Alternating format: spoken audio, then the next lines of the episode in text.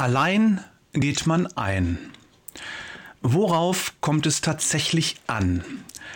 Im persönlichen Christenleben sind es meines Dafürhaltens die drei großen B, die wir oft regelmäßig und ausdauernd praktizieren sollten.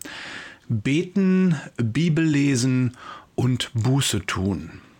Beten, die gute Beziehung zu Jesus. Das ist es, worauf es am Ende des Tages ankommen wird. Deshalb sprechen wir mit ihm. Am besten, wir haben feste Gebetszeiten wie Daniel. Außerdem ist es gut, gezielt und in Ruhe in das Gebet zu gehen, wenn etwas unser Herz bewegt oder eine Entscheidung ansteht, wenn wir Rat und Führung brauchen. Und natürlich dürfen und sollen wir immer und jederzeit ein Stoß, Dank, Lob oder einfach nur so Gebet im Herzen haben und dies laut aussprechen oder auch nur leise denken. Der Herr möchte ganz dicht und in jeder Sekunde unseres Lebens bei uns sein. Er möchte teilhaben an unserem Leben, er möchte Teilhaber sein, ein Teil unseres Lebens sein. Doch nicht nur irgendein Teil, nicht eines unter vielen, nein, Jesus möchte das Wichtigste in deinem Leben sein. Mit jedem Gebet stellst du Jesus in den Mittelpunkt deines Lebens. Und damit machst du ihn wichtiger, wichtiger und wichtiger und er wird immer größer in dir. Genau das ist es, was wir wollen. Und noch wichtiger, das ist es, was Gott will. Bibel lesen. Die Bibel ist Gottes geoffenbartes Wort. Menschen haben sie geschrieben, das stimmt, aber diese Menschen wurden vom Heiligen Geist inspiriert. Der Heilige Geist hat ihnen eingegeben, was sie schreiben sollen. Wäre die Bibel eine Internetseite, dann würde im Impressum stehen, inhaltlich verantwortlich im Sinne des Paragraphen 18 Absatz 2 des Medienstaatsvertrages ist Gott. Die Autoren der verschiedenen Bücher haben in seinem Auftrag geschrieben. Dabei hatten sie Gestaltungsspielraum. Der eine schreibt Gedichte, der andere ist kurz und knackig und ein dritter schreibt eher umständlich. Aber die inhaltliche Verantwortung liegt beim Herrn. Vor diesem Hintergrund sollten wir das Lesen der Bibel betrachten. Es ist ein Geschenk. Bei mir kommt es selten vor, dass ich mich zum Bibellesen zwingen muss. Immerhin, so hat er mich damals gekriegt.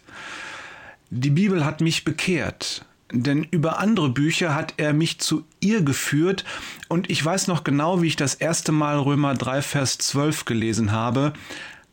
Alle sind vom richtigen Wege abgewichen, keinen einzigen kann Gott noch gebrauchen. Keiner handelt so, wie es gut wäre, nicht ein einziger. Das schien mir doch ein wenig übertrieben. Ich war richtig empört. Dieser Augenblick hat sich in meine Erinnerung eingebrannt. Weitergelesen habe ich trotzdem und dafür danke ich dem Heiligen Geist. Je öfter, desto mehr Zeit vergeht. Was ich eigentlich sagen will, lies in der Bibel. Ohne Bibellesen hast du immer nur Second-Hand-Einsichten und Erkenntnisse, die andere schon vorgekaut haben. Deswegen gönne dir das Original. Buße tun ein uncooler Begriff, das weiß ich wohl. Aber das B passt so gut. Gemeint ist, dass wir uns immer wieder bewusst machen, dass die natürlichen Kräfte uns von Gott wegziehen hin zu unserem eigenen Willen und unseren eigenen Wegen. Das Ego schiebt, der Wille zieht und der Teufel lockt. Weg vom Herrn und in Richtung der Wiese nebenan, die uns grüner erscheint als die, auf der wir gerade stehen. Wenn wir nichts tun, driften wir ab und entfernen uns von Gott. Das ist beinahe unvermeidlich. Buße tun heißt, dass wir uns dieser Zentrifugalkräfte bewusst sind, dass wir unser Abdriften erkennen und immer wieder dagegen angehen. Immer wieder drehen wir uns aus dem Wind und schauen auf den Herrn. Dann empfangen wir die Kraft, gegen den Wind anzugehen und ihm wieder näher zu kommen. Und in dieser Zeit, die wir ihm ins Antlitz schauen, werden wir verändert, werden wir ihm ähnlicher.